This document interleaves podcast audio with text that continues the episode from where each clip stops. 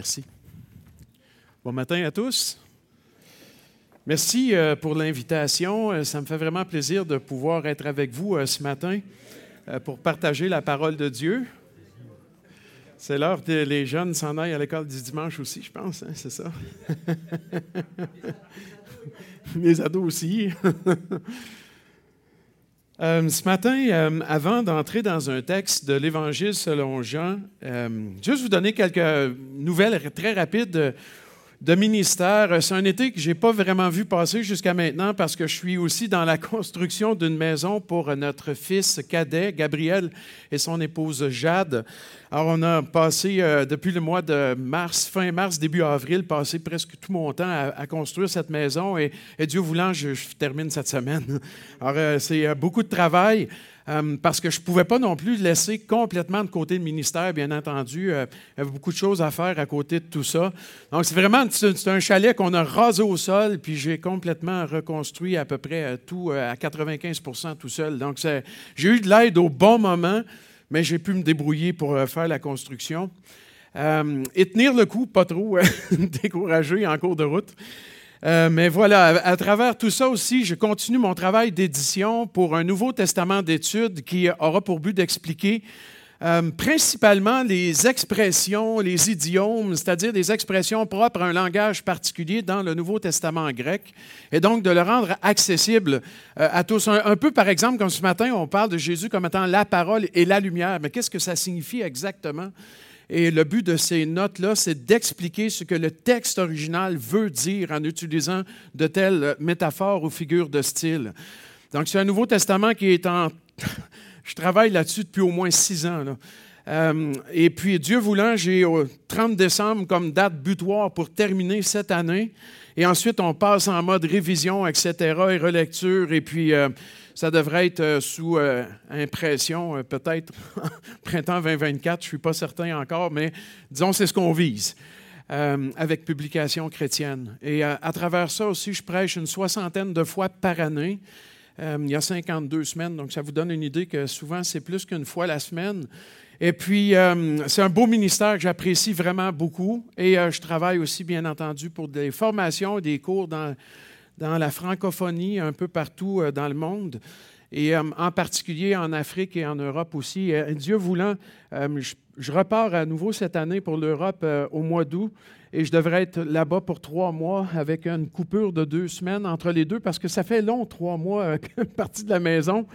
mais je, serai en Suisse. Donc, ça fait plusieurs années que je travaille avec la Suisse depuis 2014, avec des assemblées de frères là-bas, pour euh, former des croyants dans la parole de Dieu et aussi euh, dans les saines doctrines euh, évangéliques. Donc, Dieu voulant, ce sera tout l'automne occupé là-bas, et puis je, mélange tout ça avec le travail d'édition. il y a beaucoup à faire, mais par la grâce de Dieu, on, avance. Donc, c'est un peu ça, ce à quoi ressemble le ministère présentement pour moi. Je vous invite maintenant à prendre l'Évangile selon Jean, on va lire les 18 premiers versets de cet évangile-là, qu'on appelle souvent le prologue. C'est un genre d'introduction à l'évangile selon Jean. Je vais vous parler brièvement du contexte et ensuite entrer dans le texte lui-même et voir c'est quoi que Jean voulait dire au départ. On a même parfois l'impression que si Jean n'avait pas eu le temps d'aller au-delà de ces 18 premiers versets-là, bien, il aurait tout dit ce qui est essentiel tout ce qui devait être souligné par rapport à la personne et l'œuvre de Jésus-Christ et en particulier son identité. Euh, si j'avais un titre à donner, ce serait probablement ça, s'assurer de bien connaître Jésus. Qui est Jésus? Quelle est son identité? Lisons d'abord le texte, je vais lire dans la version seconde, nouvelle édition de Genève. donc Jean chapitre 1, verset 1.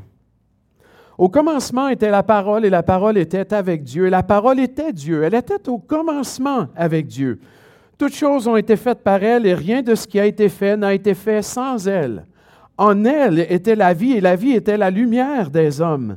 La lumière, lui, dans les ténèbres et les ténèbres ne l'ont point reçue. Il y eut un homme envoyé de Dieu, son nom était Jean. Il vint pour servir de témoin, pour rendre témoignage à la lumière, afin que tous croient par lui. Il n'était pas la lumière, mais il parut pour rendre témoignage à la lumière. Cette lumière était la véritable lumière qui, en venant dans le monde, éclaire tout homme. Elle était dans le monde et le monde a été fait par elle et le monde ne l'a point connue. Elle est venue chez les siens et les siens ne l'ont point reçue. Mais à tous ceux qui l'ont reçue, à ceux qui croient en son nom, elle a donné le pouvoir de devenir enfants de Dieu, lesquels sont nés, non du sang, ni de la volonté de la chair, ni de la volonté de l'homme, mais de Dieu. Et la parole a été faite chair et elle a habité parmi nous, pleine de grâce et de vérité, et nous avons contemplé sa gloire, une gloire comme la gloire d'un Fils unique venu du Père. Jean lui a rendu témoignage et s'est écrié, C'est celui dont j'ai dit, celui qui vient après moi m'a précédé car il était avant moi. Et nous avons tous reçu de sa plénitude et grâce sur grâce, car la loi a été donnée par Moïse. La grâce et la vérité sont venues par Jésus-Christ. Personne n'a jamais vu Dieu. Dieu, le Fils unique, qui est dans le sein du Père, est celui qui l'a fait connaître. Prions ensemble. Seigneur Jésus, c'est toi qui révèles Dieu. Alors combien c'est important de te connaître, toi, si nous voulons vraiment connaître Dieu. Seigneur Jésus, merci d'être la parole, merci d'être la lumière, merci d'être plein de grâce et de vérité. Merci de nous donner en toi le pouvoir de devenir enfant de Dieu. Merci pour la vie éternelle. Merci pour l'espérance. Bénis ces paroles que nous avons lues, Seigneur, ta parole, et parle à nos cœurs ce matin. Et c'est en ton nom précieux que nous prions ainsi. Amen.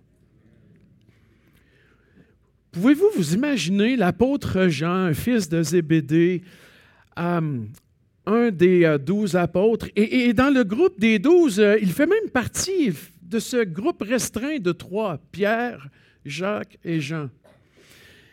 Et donc, il a eu et vécu une proximité assez remarquable avec le Seigneur Jésus de son vivant sur la terre.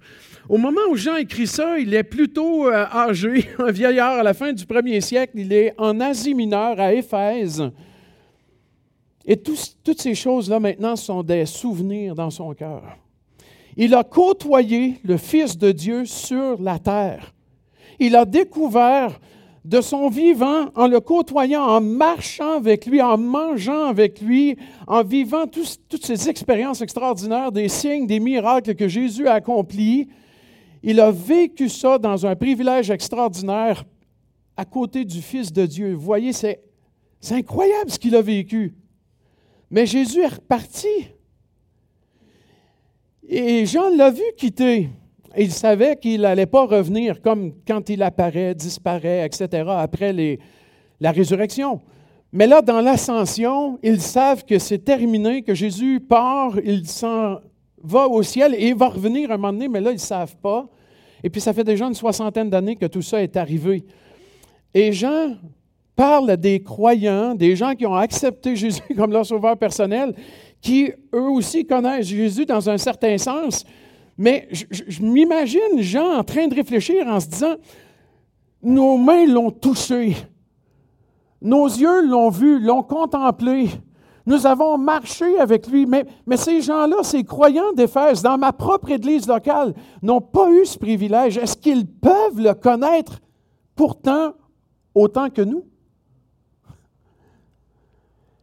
Et, j'ai le sentiment que Jean, c'est une mise en scène que j'invente, mais j'ai le sentiment que Jean était en train de regarder tout ça et se disait, écoute, l'Église a trois évangiles, Matthieu, Marc, Luc qui offre un panorama semblable de la vie et du ministère de Jésus parce que, en fin de compte, Matthieu, Marc et Luc, on les appelle souvent les évangiles synoptiques parce qu'ils ont un point de vue semblable sur ce que Jésus a fait et sur, en fait, sa personne et ses œuvres. Et regarde tout son ministère, surtout en Galilée, par exemple. Et c'est comme si Jean se disait, il faut un quatrième évangile. Il faut l'évangile qui va présenter de manière très, très claire en insistant sur l'identité de Jésus. Qui est Jésus? Et c'est pour ça qu'on dit souvent que Jean se tient à part parmi les quatre évangiles parce qu'il nous parle vraiment de Jésus, le Fils de Dieu. Qui il est. Tout, l'aspect géographique, tout l'aspect historique, même, l'aspect des, miracles, des signes qui, qui, dominent quand même dans Jean, a pour but de nous parler de l'identité même de Christ, qui il est, d'une façon encore plus élevée que les trois autres évangiles réunis ensemble. Ah, tous les évangiles nous parlent de la personne de Jésus et son identité, mais, mais Jean le fait d'une façon vraiment remarquable. Avec ce cœur peut-être d'un vieillard qui se dit, là maintenant, c'est quoi le legs que je vais laisser à l'Église? C'est quoi le dernier message que je veux dire aux croyants d'Éphèse, qui était son Église locale? D'après les pères de l'Église, à la fin de sa vie, il était là-bas. Alors, qu'est-ce que je vais leur dire? Il faut qu'ils sachent qui est Jésus et qu'ils ont la possibilité d'avoir la même relation et même encore plus grand que ça que nous avons eu, nous qui avons côtoyé Jésus. En fait, euh, moi je suis persuadé qu'aujourd'hui même, on est encore plus près du Seigneur quand on croit en lui et qu'on le connaît bien. On est encore plus près que Jean lui-même l'était à la Sainte Seine quand il était appuyé sur la poitrine de Jésus. Oh, il, était prêt physiquement, c'est vrai. Il, était à proximité, il était juste devant lui, là. Comme ils étaient euh, positionnés à la table, couchés sur le côté gauche, appuyés sur le coude, et ils se servaient de la main droite pour prendre les aliments sur une toute petite table. Ils étaient couchés par terre sur des coussins comme ça, puis comme formaient un cercle. Et donc, Jean était tellement proche de Jésus à ce moment-là, mais moi, je suis plus près de lui. Je suis plus près que ce moment-là. Parce que Jésus est en moi.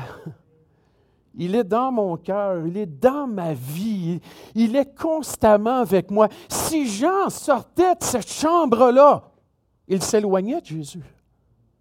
Vous comprenez? Physiquement, il s'éloignait.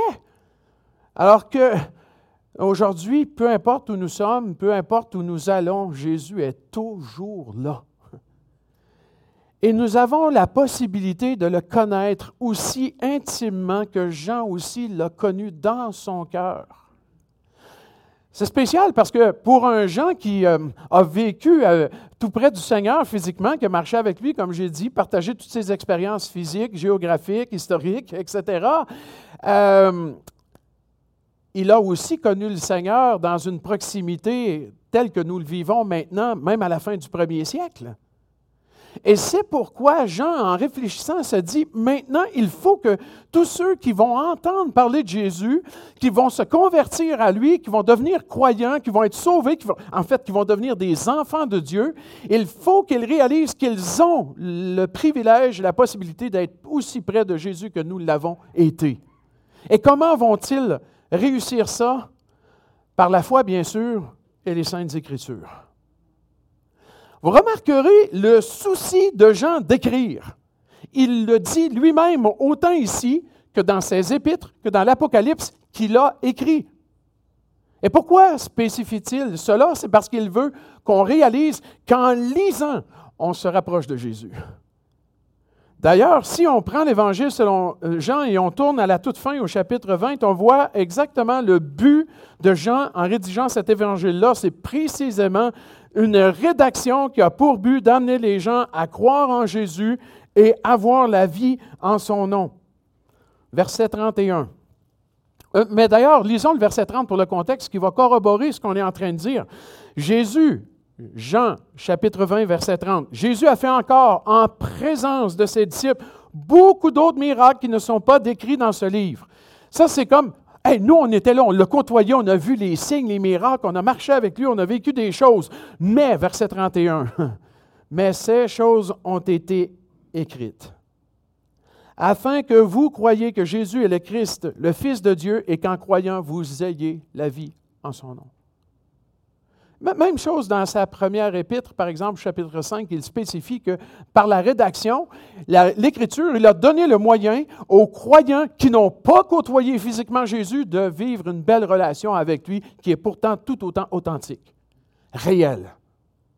Quel privilège on a d'avoir la Bible, d'avoir accès à Jésus-Christ par l'Écriture. Quelqu'un m'avait dit un jour, alors que je voulais lui témoigner, il m'a dit, tu peux me parler de Dieu si tu veux, mais de Jésus aussi, ça ne me dérange pas. Mais laisse la Bible de côté, je ne veux rien entendre de la Bible.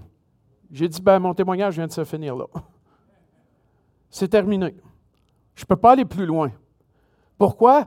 Parce que c'est par l'Écriture que Jésus est révélé. Je ne peux pas témoigner sans la parole de Dieu. Ouais, je peux sortir des arguments, je peux parler de mon expérience personnelle, mais la parole de Dieu, elle est vivante. Et si on veut connaître véritablement Jésus-Christ, il faut que nous allions dans ce livre-là. Et pas le lire.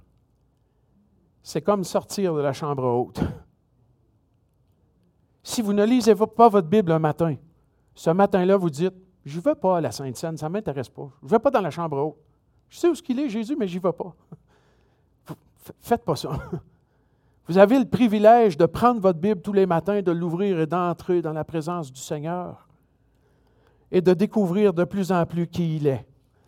Dans les huit premiers versets de cet évangile que nous avons lu, Jésus est présenté comme étant, dans une double métaphore, la parole et la lumière. Ce que Jean veut souligner par ça, c'est qu'il veut nous dire que Jésus, dans sa personne et ses œuvres, il est l'incarnation de la révélation de Dieu qui éclaire l'homme spirituellement. La parole, quand on dit que Jésus est la parole ou le verbe selon la traduction de Jérusalem, c'est bien dit aussi parce que ça vient de verbum qui veut dire des mots. Jésus est la parole vivante, les mots vivants de Dieu. Bien, il incarne en lui-même la révélation de Dieu. Voir Jésus, c'est voir Dieu. Et connaître Jésus, c'est connaître Dieu, c'est d'avoir la vie en lui. Il est donc la parole parce qu'il incarne la révélation de Dieu. On l'appelle la parole incarnée souvent. Et la parole écrite nous révèle la parole incarnée. Et il est la lumière aussi parce qu'il éclaire spirituellement. Et si Jésus est une lumière, cela souligne que nous, on est dans les ténèbres. On est dans l'obscurité spirituelle. Aussi longtemps qu'on n'a pas vu Jésus, à cause du péché, on est aveuglé spirituellement, on ne peut pas voir. Mais dans le Seigneur, quand on croit en lui, là, pouf, les choses deviennent claires. Jésus révèle, Jésus éclaire spirituellement. C'est ça que le prologue veut dire au départ. C'est la parole, c'est Dieu qui parle et Jésus est l'incarnation de cette parole-là, c'est la révélation de Dieu et cette révélation de Dieu éclaire l'homme. Wow! Jean dit beaucoup de choses en deux métaphores extraordinaires. Regardez bien ce qu'il confirme au verset 9 à nouveau. Cette lumière était la véritable lumière qui, en venant dans le monde, éclaire tout homme. Mais, mais pourquoi spécifier véritable lumière? Ça peut suggérer qu'il y a d'autres qui prétendent être la lumière, ou peut-être que l'homme même pense qu'il y a d'autres lumières ailleurs, mais il n'y en a pas. Il n'y en a qu'une seule qui est la véritable, et c'est le Seigneur Jésus. En fait, c'est le seul qui peut éclairer l'homme spirituellement. Il est venu pour ça, pour révéler Dieu, pour manifester qui est Dieu, et en même temps pour mettre l'homme devant sa réalité de pécheur perdu dans l'obscurité, dans les ténèbres. D'ailleurs, on est tellement dans les ténèbres qu'on lit au verset 5 que même si la lumière a lu dans les ténèbres, les ténèbres ne l'ont point reçue. Et, et, cette idée-là, elle est répétée encore au verset 11. Elle est venue chez les siens et les siens ne l'ont point reçue. Est-ce qu'on en veut de la révélation de Dieu qui éclaire spirituellement l'homme? Ben, naturellement, non. non. Mais il y en a, par la grâce de Dieu, qui vont recevoir et, quel changement ça produit dans leur vie. Ils passent des ténèbres à la lumière, ils deviennent enfants de Dieu. C'est tout à fait remarquable ce qui est dit au sujet du Seigneur dans ce court passage-là.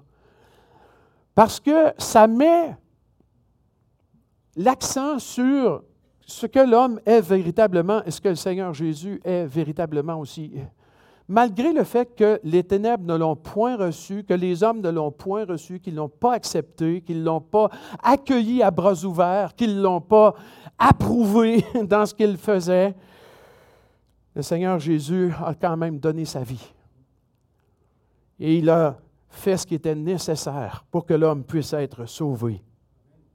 Vous savez que on voit dans l'entrée triomphale de Jésus à Jérusalem, c'est en particulier dans Matthieu chapitre 21, je pense dans Marc 11 aussi, puis on voit que le Seigneur Jésus qui entre dans la ville de Jérusalem, il est acclamé au son de, en fait, au, son des voix de louanges qui disent Hosanna au fils de David, qui euh, signifiait à l'origine, Hosanna veut dire Sauve, je t'en prie, sauve-nous. C'est spécial, hein, quand même. Hosanna, c'est ça que ça veut dire en araméen. Sauve, sauve, je t'en prie. S'il vous plaît, sauve. Ils criaient ça à Jésus et quatre jours après, ils vont changer de voix et ils vont crier crucifié. Jésus savait tout ça. Il savait que des mêmes bouches allaient sortir ces mots-là, que les attentes n'étaient pas du tout sur sauve-nous de nos péchés, mais plutôt mets fin au règne des Romains. On est tanné de ça. Jésus savait tout ça. Mais, au verset 12, mais à tous ceux qui l'ont reçu. Recevoir dans le sens accueillir à bras ouverts, dans le sens de croire, dans le sens de se repentir, de reconnaître le péché et la beauté du Seigneur en même temps, le péché en nous et la beauté en lui à tous ceux qui l'ont reçu, à ceux qui croient en son nom. Il s'est passé quelque chose. Qu'est-ce que ça veut dire croire en son nom? Dans la Bible, le nom, que ce soit dans l'Ancien Testament ou le Nouveau Testament, peu importe de qui est le nom, le nom évoque beaucoup plus que un mot qui identifie une personne. Comme mon prénom, c'est Gilles, et puis donc, euh, le nom, ce serait Gilles pour moi en ce qui me concerne, mais quand on parle du nom de Jésus, ce n'est pas tant Jésus, même si Yeshua signifie sauveur ou Dieu sauve ou l'Éternel sauve. OK, oui, c'est vrai, ça dit quelque chose déjà ce nom-là, mais le concept de nom dans l'Écriture évoque toute la personne même. C'est qui est la personne, c'est son identité, c'est sa personne, ses attributs, ses œuvres. Et donc, de croire en Jésus, ce n'est pas simplement de croire au Jésus historique ou à ce nom même, c'est de croire en qui il est et en ce qu'il a fait. Croire en son nom, ça évoque toute l'œuvre de Christ à la croix. C'est ce que ça appelle dans nos cœurs par la foi. À ceux qui croient en son nom, c'est à ceux qui croient qui est Jésus et ce qu'il a fait à Golgotha. Là, il se passe quelque chose. Elle a donné le pouvoir ou le droit ou l'autorité même de devenir enfant de Dieu. Qui peut devenir enfant de Dieu par lui-même? Ce n'est pas possible, ça. Il n'y a personne qui peut se lever parmi les pécheurs et dire un bon matin, moi aujourd'hui, je deviens enfant de Dieu. Je vais devenir enfant de Dieu. Je vais faire quelque chose qui va faire en sorte que je vais devenir enfant de Dieu. Non, c'est croire en son nom qui fait ça. La seule manière d'avoir le droit de devenir enfant de Dieu, c'est de se repentir et de croire en Jésus-Christ. Il n'y a pas d'autre moyen. Ça, c'est quelqu'un qui a vécu avec Jésus et qui, 60 ans après que Jésus soit retourné au ciel, nous explique en détail comment devenir croyant. Je crois son témoignage. Il est solide, il est puissant, et c'est la parole vivante de Dieu. Et comment Jean confirme que ce n'est pas de nous? Il utilise trois expressions au verset 13 pour montrer que ce n'est pas de nous qu'on devient enfant de Dieu, parce qu'on n'est pas né, et là on comprend bien, pas né physiquement, mais né spirituellement, ou recevoir cette lumière, cette révélation de Jésus qui est claire. On n'est pas né du sang, ni de la volonté de la chair, ni de la volonté de l'homme. Et le mot homme n'est pas anthropos, qui veut dire l'être humain, mais aner, le mâle. Et qu'est-ce que ça signifie dans un contexte comme celui-là? On ne devient pas chrétien physiologiquement par le sang, ni par une volonté humaine, la volonté de la chair, ni par le moyen des relations sexuelles normales, c'est-à-dire la volonté de l'homme, du mâle. Et c'est une façon de placer la responsabilité des relations sexuelles sur l'homme dans le couple, dans le but de procréer. Et donc, Jean nous dit, ça n'a rien à voir, cette nouvelle naissance, avec ça. Vous ne pouvez pas arriver à ça. Vous ne changerez pas votre statut devant Dieu par les moyens physiologiques, par une volonté purement humaine ou par les relations sexuelles. Impossible. Oubliez ça. On ne peut pas naître comme ça. C'est de Dieu que ça vient. C'est beau, hein, comment ça se termine, paf, avec un mais. Mais c'est conjonction qui fait un contraste immense, très souvent. Donc, on n'est pas né spirituellement ou né de nouveau, comme on dit souvent à, la lumière de Jean 3. Hein. On n'est pas né spirituellement par moyen humain, mais de Dieu. Il faut donc s'approcher de Dieu, et la seule manière de s'approcher de Dieu, c'est de passer par Jésus. Et quand on passe par Jésus, wow! Pourquoi? Parce que le verset 14 va nous le dire. Parce que si par la chair, on n'arrivera jamais à devenir enfant de Dieu et à connaître vraiment le Seigneur, bien lui va devenir chair pour nous amener dans cette relation-là. C'est un immense contraste qu'on voit dans le verset 14. La parole a été faite chair. Jésus, parole incarnée, la révélation de Dieu incarné, est devenu un homme. Il est devenu un homme et la parole, elle, dans le sens de, c'est Jésus dont il est question, mais avec la métaphore de la parole, elle a habité parmi nous, pleine de grâce et de vérité, ce qui a permis à l'homme de contempler la gloire de Dieu. Jésus a dit à ses disciples, celui qui m'a vu a vu le Père. Vous pouvez voir la gloire de Dieu. Il y a un concept de l'Ancien Testament qui est caché à nos yeux euh, en français dans ce verset-là mais qui en grec explose, ressort très clairement à cause du verbe skenao. Il est traduit en français par habiter. La parole a été faite chair et l'a habité. Ce n'est pas oika de meo qui veut dire construire une maison puis habiter dedans ou euh, ou un verbe d'apparenté qui parlerait de, de, habiter dans une maison ou vivre quelque part sur cette terre. Ce n'est pas ça. Le habiter qui est là, il signifie littéralement monter une tente. Comme quand on, monte une tente. On installe une tente en camping. C'est ce que ça signifie. Mais de quelle tente il parle? Celle de l'Ancien Testament. Il y en avait toute une. Le tabernacle. En fait, le verbe skenao et le mot skene qui est apparenté, c'est les termes utilisés par les, les, écrivains du Nouveau Testament grec pour parler du concept de l'Ancien Testament d'un Dieu qui habite parmi les hommes à travers le moyen du tabernacle. Donc, autrement dit, c'est comme si, littéralement, Jean disait ici, en devenant un homme par l'incarnation, la parole a été faite chair, Jésus est devenu le tabernacle de Dieu sur la terre. Mais c'était quoi le tabernacle? Dans l'Ancien Testament, c'était le lieu de rencontre entre l'homme et Dieu. Et c'était là que le Seigneur manifestait sa gloire. Et c'était là que, pour les sacrificateurs, on pouvait s'approcher de Dieu pour intercéder pour le peuple. Donc, il y avait quand même des limitations assez importantes. Et même à l'intérieur même, il n'y avait qu'une seule personne une fois par année qui pouvait aller. Vous avez certainement déjà entendu parler de ça, dans le lieu très saint. Et vous savez que le tabernacle, quand on le regardait depuis l'extérieur, il y avait quatre couvertures qui couvraient tout ça, structure-là. Et depuis l'extérieur, la couverture euh, complètement en dehors là n'était pas très belle.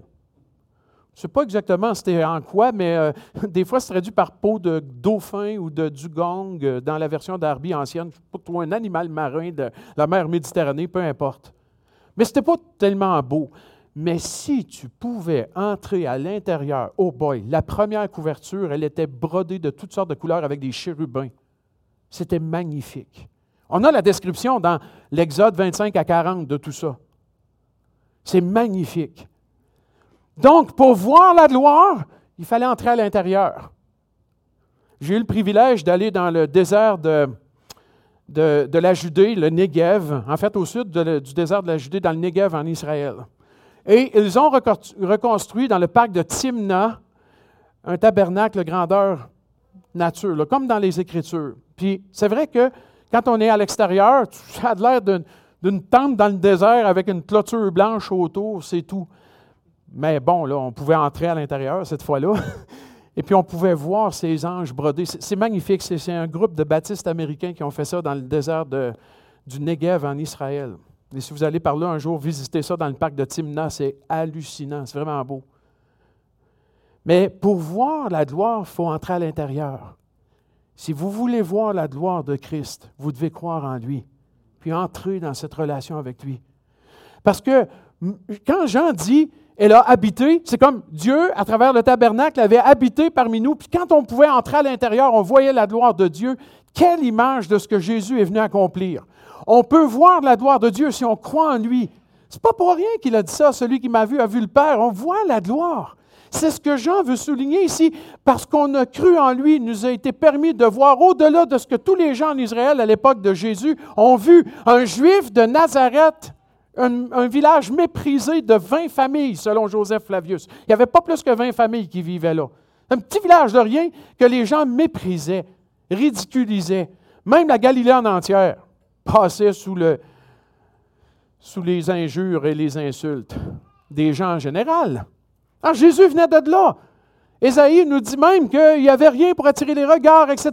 On sait que Jésus est passé comme un peu inaperçu. Bien sûr qu'il a fait des signes, des miracles extraordinaires. Et malgré tout, les gens, qu'est-ce qu'ils ont vu? Rien d'autre qu'un juif capable de faire des grandes choses, mais très méprisé par la plupart des gens, au point que la fin, la fin de son histoire, aussi belle qu'elle soit, c'est débarrasse-nous-en, crucifie-le. Mais il y a des gens qui ont vu sa gloire. Il y en a qui ont vu sa gloire. Et Jean, à la fin du premier siècle, dit, je suis persuadé que les gens peuvent encore voir la gloire du Seigneur Jésus, qui peuvent aussi entrer à l'intérieur et voir à quel point il est beau. Et comment vont-ils faire ça? Dans l'Écriture, dans la parole. Quand on lit la Bible, on découvre Jésus. On découvre qui il est. On voit son identité, on voit sa personne, on voit ses œuvres. Et on voit à quel point de lui, on reçoit tout. C'est un peu ce qu'il va nous dire à partir du verset 16, suite au témoignage de Jean-Baptiste qui a dit, lui là, qui vient après moi, d'un point de vue chronologique, il, vient après moi, il m'a précédé parce qu'il était avant moi. C'est une autre façon de dire, Jésus existe depuis toujours. Oui, oui, il a été fait cher, mais il n'a pas commencé là. Il existe depuis toujours. Il est le Fils éternel de Dieu. Et là, il est devenu cher, c'est vrai. Mais parce qu'il est devenu cher et qu'il nous a révélé la gloire de Dieu, nous avons tous reçu de sa plénitude. Quelle plénitude? Le fait qu'il soit pleinement Dieu, tout en étant pleinement homme. Et c'est de ça qu'on reçoit tous. Si Jésus reste dans le ciel ne vient pas, il est dans la plénitude parce qu'il est pleinement Dieu, mais il n'est pas pleinement homme et donc on n'a aucun moyen d'être sauvé. Mais parce qu'il vient, on peut recevoir de sa plénitude, d'avoir part à cela. Et Jean va utiliser une expression riche en disant grâce sur grâce. Et, ici, ce n'est pas tellement de nous dire qu'en Jésus, on a une grâce surabondante. Ça, c'est vrai. Mais dans le contexte ici, c'est parce qu'il est sur le point de dire que dans sa révélation depuis les débuts, Dieu accumule la grâce et les grâces de sa révélation. Euh, euh, techniquement, le texte dit plutôt une grâce à la place d'une autre grâce. C'est consécutif ou cumulatif. Il y a une grâce qui suit une autre grâce. Et le verset 17 débute par un quart. Le quart est une conjonction explicative. Il va expliquer de quelle manière nous avons reçu l'humanité, dans un sens, grâce après grâce. Il y a deux grâces dans le verset 17.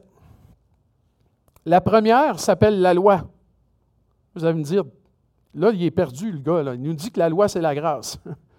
Alors que l'Écriture elle-même fait toujours un contraste entre loi mosaïque et grâce, n'est-ce pas? Oui, c'est vrai, en tant que moyen de salut. Mais la, mais la loi mosaïque, avez-vous réalisé que c'est toute une grâce de la part de Dieu, ça? Parce que ça, c'est le premier message de la bonne nouvelle. La loi dit, fais ceci et tu vivras, et l'homme, lui, dit, je ne suis pas capable, je suis mort. Impossible. Donc, la loi, et c'est ce que Paul explique dans les Romains, hein, chapitre 6, 7, 8, là, dans, dans, ces passages. Il, il, explique que la loi, elle est parfaite, elle est juste, elle est saine, elle est bonne, mais ce qu'elle fait, c'est qu'elle dit à l'homme, t'es un pécheur. Et ça, c'est une grâce de Dieu de faire ça. C'est une grâce que Dieu fait de dire à l'homme, tu es pécheur. Et dans la suite de la grâce de Dieu, Jésus vient et apporte cette grâce qui sauve le pécheur qui se repent et croit en lui. Et donc, c'est vrai que la grâce et la vérité sont venues par Jésus-Christ, mais la loi, c'était aussi une grâce. C'est pourquoi il est dit dans le verset 16, grâce sur grâce, la loi suivie de la grâce qui est la révélation ultime, le point culminant de la révélation de Dieu dans sa grâce, dans la personne de son Fils. C'est vrai. Il faut faire attention comment on lit Jean, hein, parfois, parce que même Jésus va dire plus tard, euh, le jour vient où ceux qui vont adorer vont adorer Dieu en esprit en vérité. Jean n'est pas en train de dire que pour la première fois de toute l'histoire de l'humanité, des gens vont adorer Dieu en esprit en vérité. Franchement, de comment adorer Abraham? Pour le fun, avec des objets, n'importe comment, puis c'était pas trop solide. Mais non. Il adorait aussi en esprit en vérité. Il faut faire attention à comment on comprend l'Évangile selon Jean. C'est le but d'une déclaration comme celle-là, a pour but de mettre l'accent sur le fait qu'il n'y aura plus aucune nécessité de temple physique. Mais, quand David allait dans le, sanctuaire du tabernacle et, Salomon, par la suite, ils allaient au temple, est-ce qu'ils adoraient Dieu en esprit en vérité, vous pensez? Absolument. Absolument. à travers les moyens que Dieu avait donnés. Mais c'était ça aussi. Et, là, c'est vrai ici que la loi, elle est un contraste avec la grâce, mais elle est en même temps une révélation de la grâce de Dieu. Et je conclue avec le verset 18. Si on croit en cette grâce, si on croit au Seigneur Jésus-Christ, maintenant on peut voir Dieu. Personne n'a jamais vu Dieu, Jean dit au verset 18. Mais Dieu le Fils unique, ça c'est Jésus, qui est dans le sein du Père. Une, façon imagée, typique de l'époque. C'est le genre d'idiome que je me prépare à, présenter dans un Nouveau Testament d'études. Être dans le sein de quelqu'un, c'est être tout près de lui, être dans une relation de proximité avec lui. Ça parle même parfois d'avoir la première place au banquet extraordinaire. Celui qui est en relation parfaite avec son Père, Jésus, c'est lui qui le fait connaître. Et ce verbe connaître à la toute fin, exegeomai, duquel vient le mot français exégèse. Savez-vous ce qu'on fait quand on fait de l'exégèse biblique? On fouille les détails. On étudie les détails. On fait l'exégèse du texte et qu'on on scrute les détails. Il y a une seule personne qui nous présente Dieu en détail. C'est Jésus. Alors, c'est ce Jésus-là que je veux connaître. Je veux connaître le Seigneur Jésus et, je me rends compte que plus je lis la parole de Dieu, plus je connais Jésus, plus je connais Dieu, plus je m'approche de lui. Et, ça a un effet de transformation de nos vies. Autrement, moi, je serais découragé parce que je n'arrive pas à changer. je ne peux pas par mes efforts. Mais en lisant simplement la parole de Dieu, en me rapprochant du Seigneur, il change les vies et donne l'espérance. Jean a voulu dire à ses chrétiens à la fin du premier siècle, vous devez connaître Jésus lisez et vous allez le connaître. Prions. Seigneur, on veut te remercier pour ta parole très riche, très profonde. Merci pour ce qu'elle nous apporte tous les jours de cette révélation de toi-même, de ton Père, cette espérance que nous avons maintenant qui est décrite clairement dans les Écritures. Donne-nous, Seigneur, d'avoir cette discipline personnelle, de ne pas négliger la lecture de la parole de Dieu Père, c'est un privilège que nous avons aujourd'hui d'avoir chacun au moins une Bible entre nos mains. Donne-nous de saisir pleinement ce privilège, d'en faire un devoir, une discipline spirituelle, de la lire tous les jours, afin de mieux te connaître et de laisser ton esprit transformer nos cœurs par cette connaissance. Et c'est au nom de Jésus que nous prions. Amen.